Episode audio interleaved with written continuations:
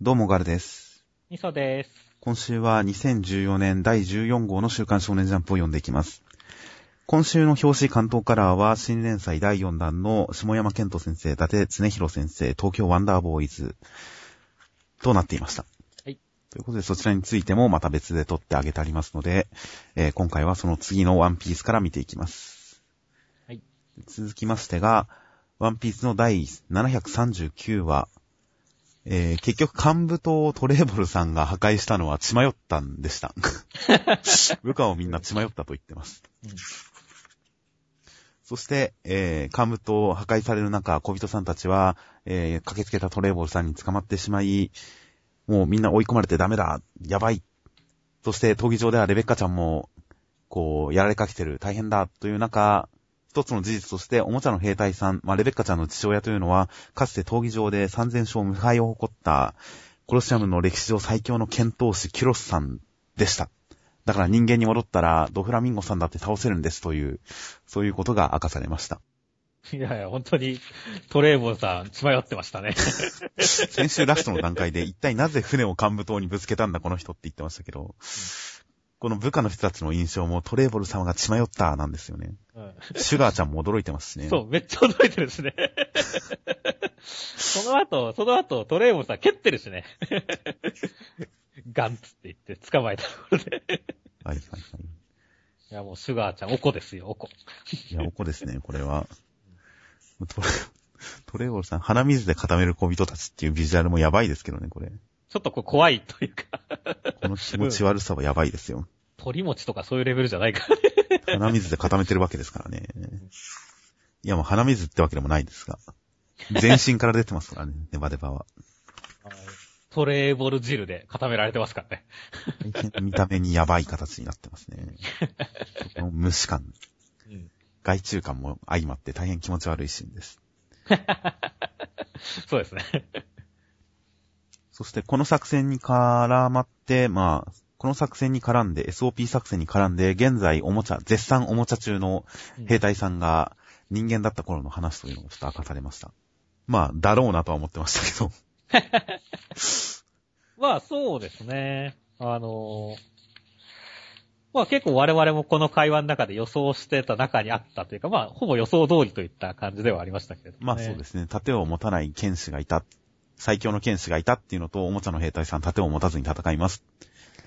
っていうあたりとか組み合わせれば、まあ結構露骨な伏線は散りばめられていました。で、まあ今回レベッカちゃんとの決別の朝が描かれたりしましたが、レベッカちゃんこの時私服なんですね。そうですね。まあ囚人服なんですかね、これは。なんですかね。一応なんか首飾りとかもしておしゃれですが、まあ戦ってる最中もしてるやつですが。まあ囚人服が可愛いですね。あまりちゃんと描かれてはないですけど。うん。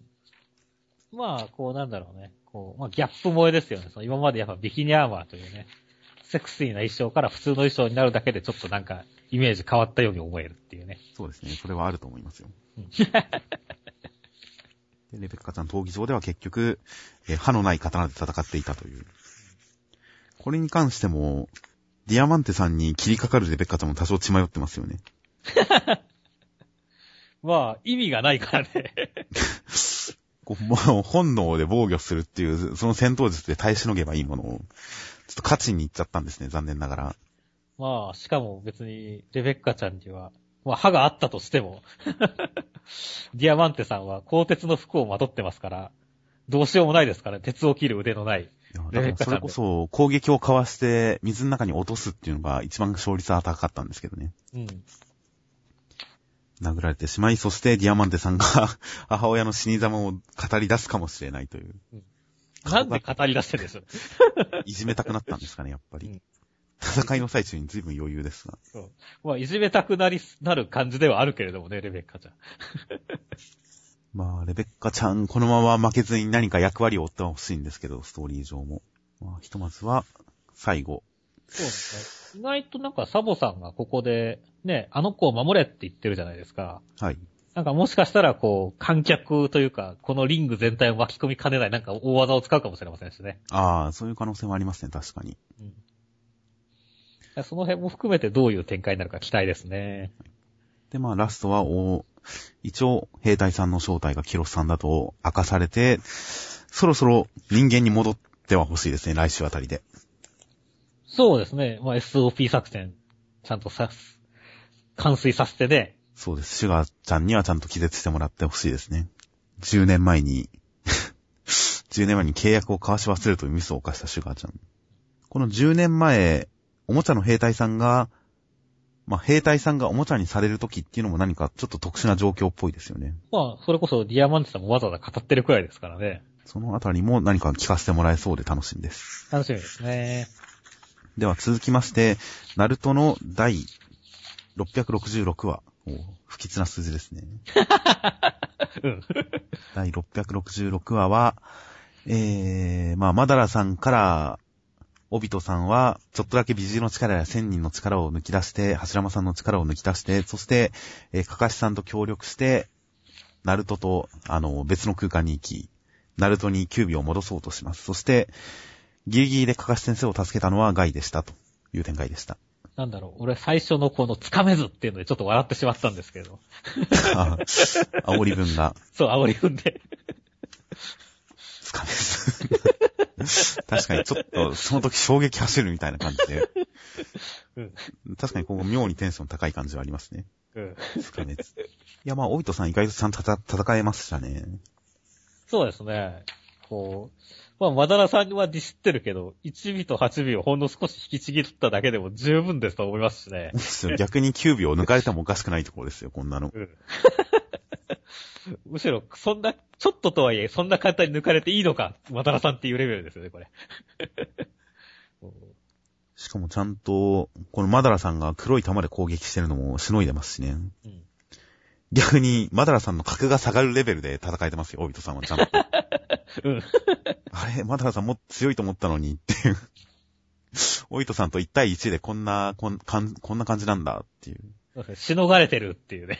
ちょっとこれはがっかりですね。まあ、代わりに桜ちゃんが一応、オビトさんじゃなくて、マダラさんが強いことを改めて説明してはくれてますけど。うんあまりの恐怖で息をするのを忘れてた。アイスだけは次元が違うという。あ、そんなだったんだ。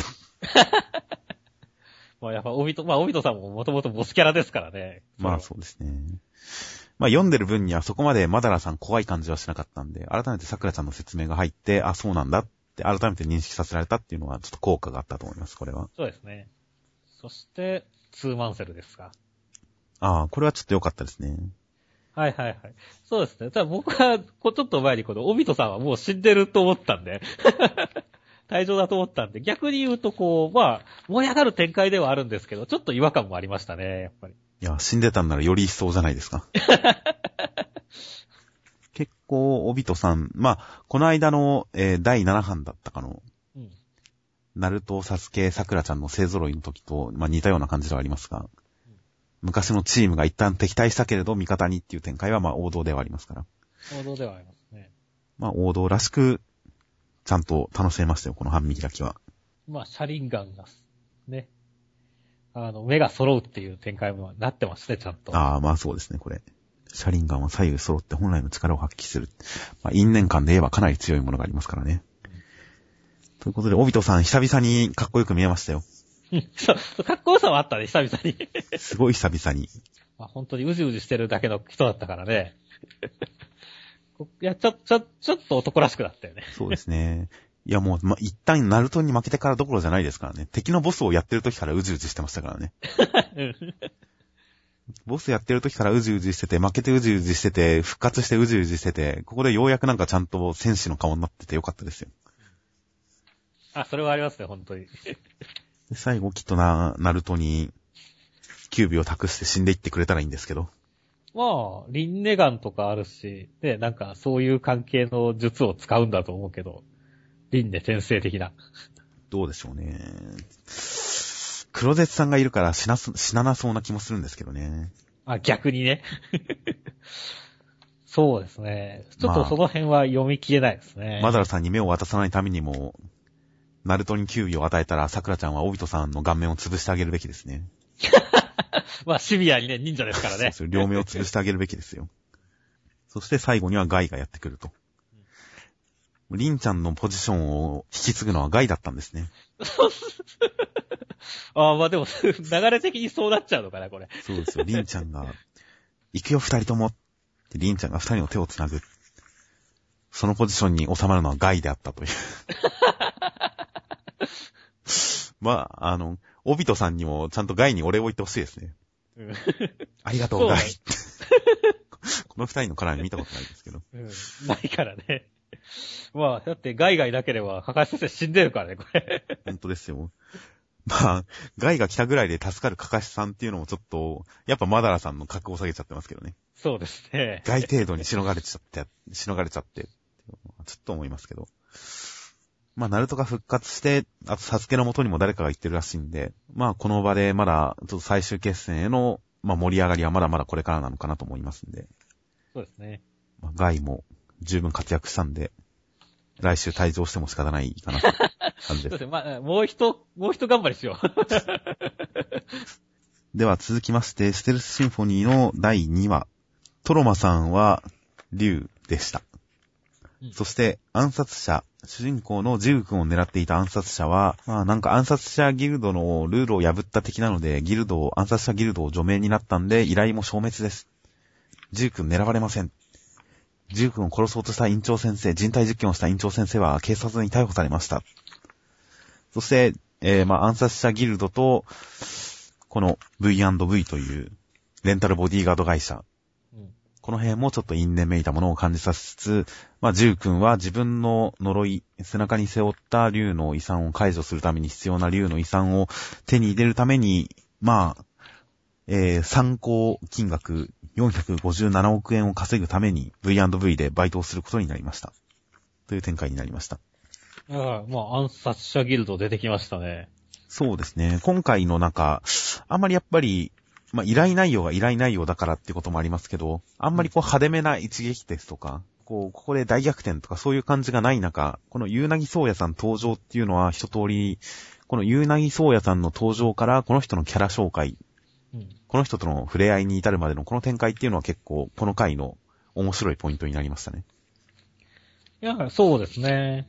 まあ、この人自体のキャラもすごくいいですし、ねえ、自然にその後のこのバーチュバイス、V&V の紹介に繋がっていってますからね。しっかりと。まあそうですね。やっぱり対抗馬が出てくると、その存在っていうのがちゃんと説明される感じになりますからね。うん。そしてステルスシンフォニーというのが不分率だということが明かされましたね。これ、俺すごい良かったと思うんですよね。いや、僕も、やっぱ雰囲気作ってるなと思いましたよ、ここは。交わるときはひっそりとっていうね。これがあることによってなんだろうね、すごい、なんか、こう、まあ、ある種の調和というかね、こう、バランスが取れた感じはすごいするじゃないですかっていう。そうですね。あとまあ街のお表と裏のある感じ。うん。街にも影の顔があるっていう感じの、ちょっとディラララを思い出す感じの、この世界観の演出っていうのも効いてきてますよね、かなり。そうですね。まあ、あとその、やっぱりいろいろあるけど緩い感じっていうのも伝わってきますしね。ああ、まあ表だって大戦争はしないという。だからその辺がだから、一気になんか、このステルスシンフォニーっていうのを説明してくれたおかげで、一気に、まあ、深みが出たというか、広がった感じがして、すごい良かったですね。いやーまあ良かったですね、ここは確かに。うんで、まあ、ユーナイソーヤさんも良かったですし、あとはまあ、この、えー、トロマさんとジグ君に関しても、一通り経歴が説明されましたから。うん。トロマさんに関しても、なんかすごい秘密がありそうな感じでしたけど、もう、今回すべて必要な分は説明してましたからね。竜の秘密兵器暗殺者として生まれて、でも暗殺に行った英雄に倒されて、で、今は、レンタルボディーガードをやってますと。趣味で。うん。趣味に一致するんでやってると。ジュー君に関しても生まれてから今までのことは全部説明してお金を稼ぐためにバイトをするっていう流れも示せましたから。うん。まあ2話で見事にキャラ紹介は落ち着いた感じですね。そうですね。やっとこう、まあ一段落ついた感じですね。はいはいまあキャラ含め全体の雰囲気が把握できたんで、まあこの先の展開楽しみですよ。いや、本当にこの、まあ1話と2話合わせて、本当にちゃんと、ちゃんとこのステルスシンフォニー、やっと始まったなっていう感じがして、すごい期待が膨らんできましたね。そうですね、前後編の感じでちゃんといい感じにお話の始まりが告げられました。まあ、オチも良かったですね、今回。ラストのすり落ちは、それもやっぱりこの街の雰囲気を作るっていう意味でも良かったですし。うん。あとやっぱり、これだけなんか、行々しい感じでやってきましたけど、キャラクターに隙のあるところを見せてくれるっていう意味でも良かったですね。うん。しかし、どうやって知ったんだろうね。透明の財布ですからね。そうだよ。透明人間の透明な財布をするってすごいよね、相当。しかもこれだけ竜の、竜というすごい文明を築いてた連中が作った、もう匂いも何も存在しない透明人間のす財布を吸ってますからね。因果率とかを操作してるレベルだよねって。このスリは、後々どっかで出てくるかとも思いますけどね。うん、出てくるでしょうね。もうある種のジョーカー的なキャラとして。暗殺ギギルドの副長もすられてるしね。本当ですよ、スリー。このスリーはちょっと、まあ、こういうすごいやつが、平気な顔して当然のように潜んでるっていうのもいいですし。まあやっぱあれですよ。コロ先生が愛嬌あるのと同じ感じで、トロマさんもここで愛嬌を示せたっていうのはすごく良かったと思いますよ。そうですね。気のある感じ。うんということで、やっぱキャラの紹介と同時にほんと街の紹介がよくできた感じだったので、うん。その点、このスリっていうオチも大変良かったです。よかったですね。では続きまして、暗殺教師の第81話。生徒たちには2学期から火薬の他にフリーランニングという、まあ、えー、地形、どんな地形でも動けるようにするというような、そういう授業が始まりました。その授業の成果を利用して、コロ先生は、軽泥をしようと生徒たちと賭けをして、で、えーもし、先生、軽泥で、えー逃げ切ったら、カラスマ先生の財布で全員分のケーキを買う。もし全員捕まったら、宿題2倍ということで、軽泥始まるんですが、カラスマ先生が超人めいた動きで、どんどん逮捕していって、で、捕まった牢屋にはコロ先生がいるので、とても助けにも行けない。どうしようという展開になっていました。うん完全なるアクション漫画でしたね。いやー、カラスマ先生のアクション超かっこよかったっすね。この直線的な動き。うん。どんな地形であろうとほとんど直線的に言ってますからね。あもう超人カラスマンですからね。完全に忍 忍者ですよ。まあ本当にこう山かしっぽい絵があって。いやー、すごいね、これ。しかもこの菅谷くんの後ろに、上から逆さに降りてきて、うん これ確実にタッチする手じゃないですからね。タッチなら、タッチってやればいいわけじゃないですか。うん。こう、両手で両サイドから首元に手を伸ばすっていうのは明らかにタッチじゃないですから。まあ殺しに行ってますからね。もっと言えば、ビッチ先生を顔面を水につける意味がわかんないですから。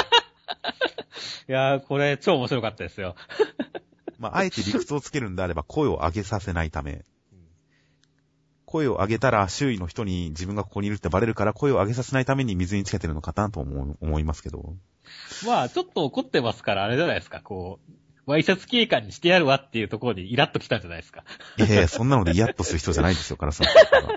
これは単に本気すぎて血圧が上がって血管が浮かんでるだけですよ。怒ってるんじゃないんですよ。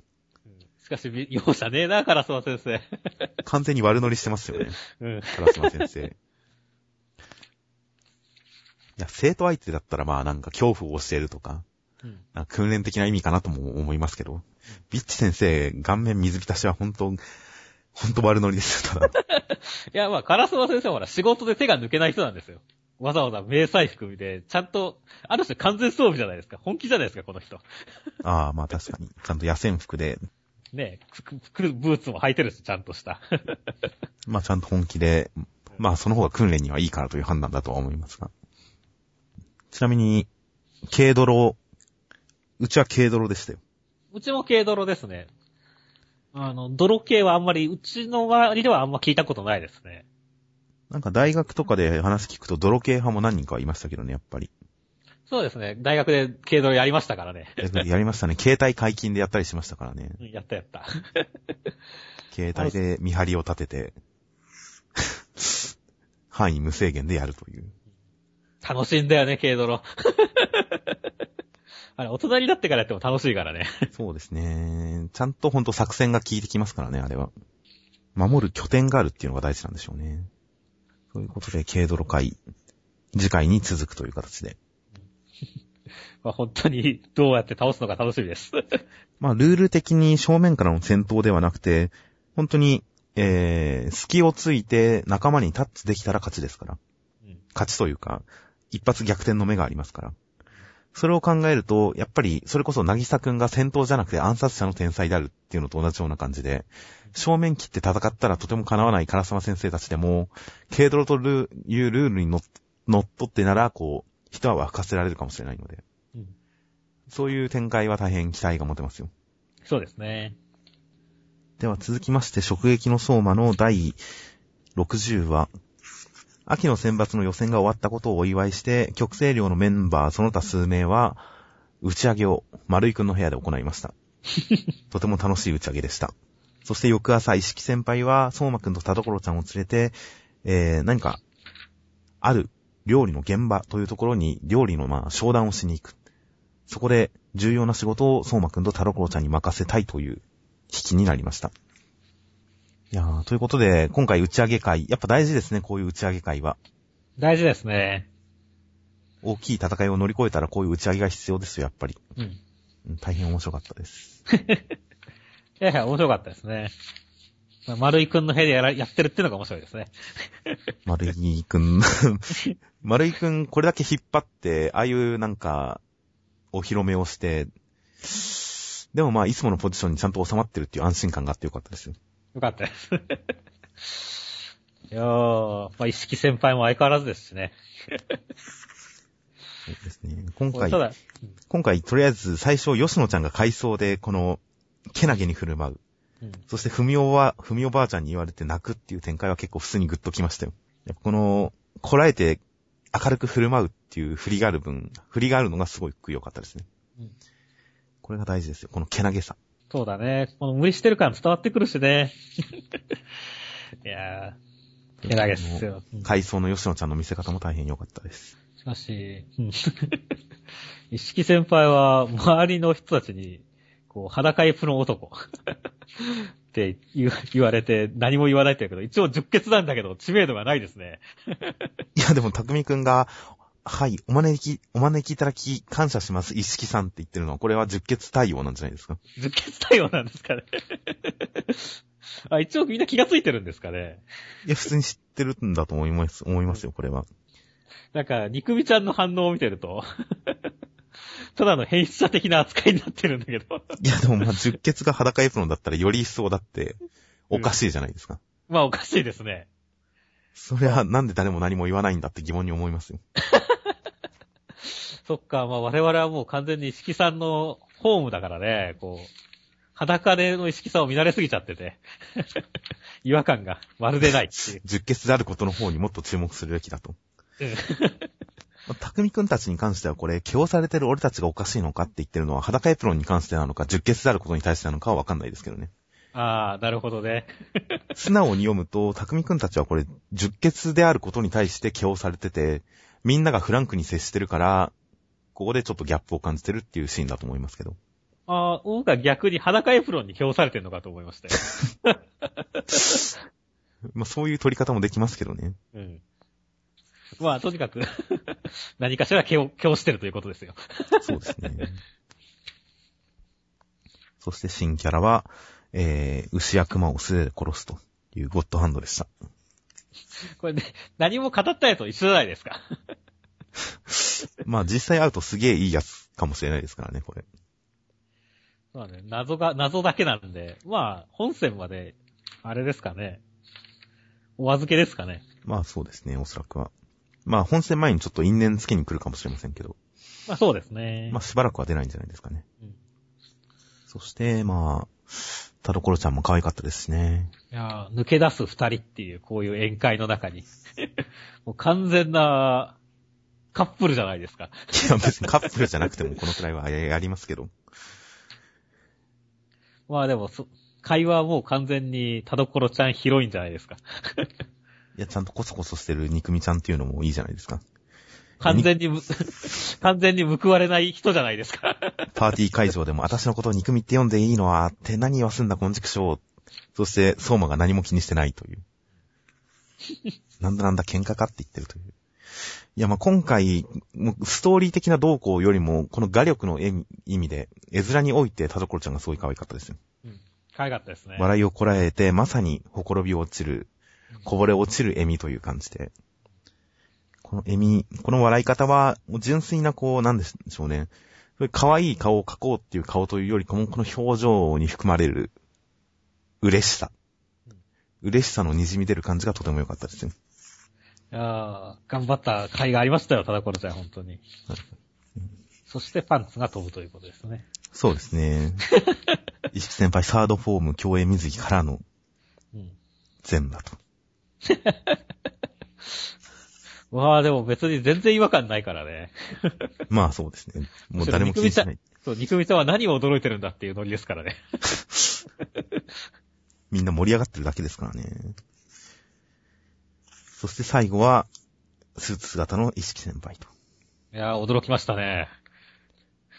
まあそう来るだろうなとは思ってましたけど。えいっそ髪型変えてもよかったですけどね。えあちょっとオールバックとかにするみたいなね。本当にもっとなんかビシッと、より一層印象のギャップが生じるような髪型とかにしてもよかったですけどね。なんか、石木先輩がかっこいいってみんな驚いて、二人とも驚いてますけど、うんそれほど驚くほどではなかったですよ、僕は。はいはいはい。なんせ、まあ石木先輩は別に裸の頃からかっこよかったですから。まあそうだね。まあイケメンだからね、一瞬はまあでもなんかすごい切れ者っぽくなってる感じはありますけどもね。まあ、とりあえずはサブエピソードが始まって、もしかしたらそれが次の本戦のエピソードにつながるかなという感じもありますので。そうですね。まあ出るのもちゃんと決勝に出る二人ですからね、行くのも。そうですね。いや、田所ちゃん楽しみですよ。うんいや、まあ、匠くんとかもいますけどね。決勝行く人。まあ曲声量だってことでね。まあ、サブエピソード何か楽しいことがあるんじゃないかと楽しみです。はい。では続きまして、配給の第99話。うん第99話。春高の予選が開始しました。1回戦の相手と、えー、試合開始。まずは、あずまねさんのノータッチエースが決まりました。カラスの数人という展開になっていました。いということで、今回の扉へ、センターカラーでした。いやー、エロいですね。いや、エロいですよね。やっぱこういうし、体にフィットするスポーツ衣装って何をき、何にしろエロいですよね。うん。まあ、あれですからね。バレー、女子バレーって、エロいですからね。いやもうエロいですからね、それはも女子バレーはもう普通に実際の女子バレー見てもエロいですから。う。まあ、そりゃあ、エロいですよ。まあ特に、まあ清水先輩、やっちゃんだったらもうエロいですけど確定ですからね、も当然ですよ、そんな。期待通りのエロさですね、これは。う。やっちゃんも夢の中だから、ちょっとね、持ってる感じはありますから。いやいや、そんなことはないです。そんなことはないのか。そんなことはないです。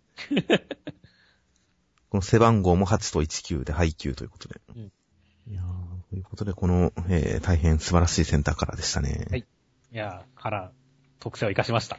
で、内容としましては、試合開始まで、一応今回のラストで試合が開始しました。うん。今回はそれほどカラスの、なんか、黒いオーラをまとって入場するような感じではなかったですね。そうですね。まあ、今回は相手がヤンキー校っぽい感じなので、それほどではなかったですけど。まあみんな前よりもリラックスしてる感じもありますしね。うん。そして、マネージャー、清水先輩にしか注目してないこの野獣馬どもは何も分かってないですね。本当ですよ。顔隠してますからね。本当ですよ、これ。かわいそうにやつちゃん。そうなんですよね。まあ、その後もね、ベンチに入れるマネージャーが一人だけってことでハブられちゃってますからね。はいはい。一人でうん。やちちゃん、ひなたくんにちゃんと、もう朝食ったトンカツ全部戻したひなたくんに対して、チューチューするやつあるよって言ってウイダーインゼリーを差し出すという。うん。チューチューするやつってやつじゃん。なんか可愛いんだ。ぜひとも俺にも勧めてほしいですね。チューチューするやつを。そうだね。チューチューするやつっていう、なんか言われたいね。3回ぐらいリピートしてほしいですよね。そうそう。もう一回言ってって言ってうん。え、なんだって？って、ちょっと何回も聞き返したいですよね。うん。やりたいね、それ。チューチューするやつっていうところを伸ばしながら言ってほしいですね。ゆっくり言ってゆっくりって言って。すげえ変態だ。チューチューするやつってちゃんとな長く言ってほしいですね。ということで、やっちゃんも可愛かったですし、そしてひなたくんは相変わらず他人を強、他人を強しながら生きていきますね。本当だよね。下手な不良、不良を逆に気をしたからね。すごいよね、これ。一瞬ビビるんですけどね。ひなたくん、まっすぐな表情で、狂気のまっすぐさで、見事に相手をビビらしてますからね。そして相手が言った思い出作りにも全くこう、を理解してないってとこがちょっと可愛かったですね、ひなた。まあ、白鳥沢を潰す気満々ですからね。なんで潰されんのみたいな。そんだよなまあそうですね。県内に全国優勝クラスの高校があって、どうせあそこが行くんだろうっていう。うん去年のエースも今年残ってるし、どうせあそこが行くんだろうって思い出作り。まあわかんなくはないですけどね。うんその考え方。しかしまあ、ここで見事な負けフラグを打ち打ち立てましたね、大木南は。うん、まあ、このセリフがやった時点でもう勝てないよねっていう。絶対無理ですね。もともと、もともと今回はカラスの、もう絶対シャトリザーは少なくとも決勝までは行くだろうとは思ってますけど。というか連載が続く限りもう勝ち続けるんじゃないかと期待はしてますけど。それにしたって明確な負けフラグを立てましたね、大木南は。うん先生、いい思い出作りしようぜ。まあ、彼もきっと、ひなたくん、というか、カラスノに感化されて最後には、きっと、いい顔して負けていくと思いますんで。よく負けてほしいですよ。そうですね。いい負け方してほしいですね。で、まあ、ある意味では今回、あずまねさん、いいとこ、最後美味しいとこ持ってきましたね。しょっぱなというかで。すね。この先生の悪い顔から繋がる試合の開始。ちゃんと活躍する前に、いろいろとこう悪いフラグを打ち立てますからね。この前振りは、前振りいいですよ、ほんと。先生の悪い顔が入り、その後、うかい先生、うかい監督の、えー、絶対ま、絶対勝てない勝負はねえし、絶対勝てる勝負もねえよ。うんとことで、ちょっとした調子の違い、緊張焦り、どんな強豪校だって、ほんの些細な乱れで、あっさり転ぶこともある。何かまずいこともあり得るよっていう、ちゃんと振りをして、必ずしも成功するとは限らないよっていう振りをして、あずまる線のズドーンですからね。うん。ちゃんと振りが効いてますよ。すね活躍するときにあっさり、お、活躍しそうだな、活躍したっていう感じじゃないですからね。うん。お、活躍しそうだけどどうなんだろうもしかしてダメなの？ん？あ、活躍したっていう、この感じは大変いいですよ。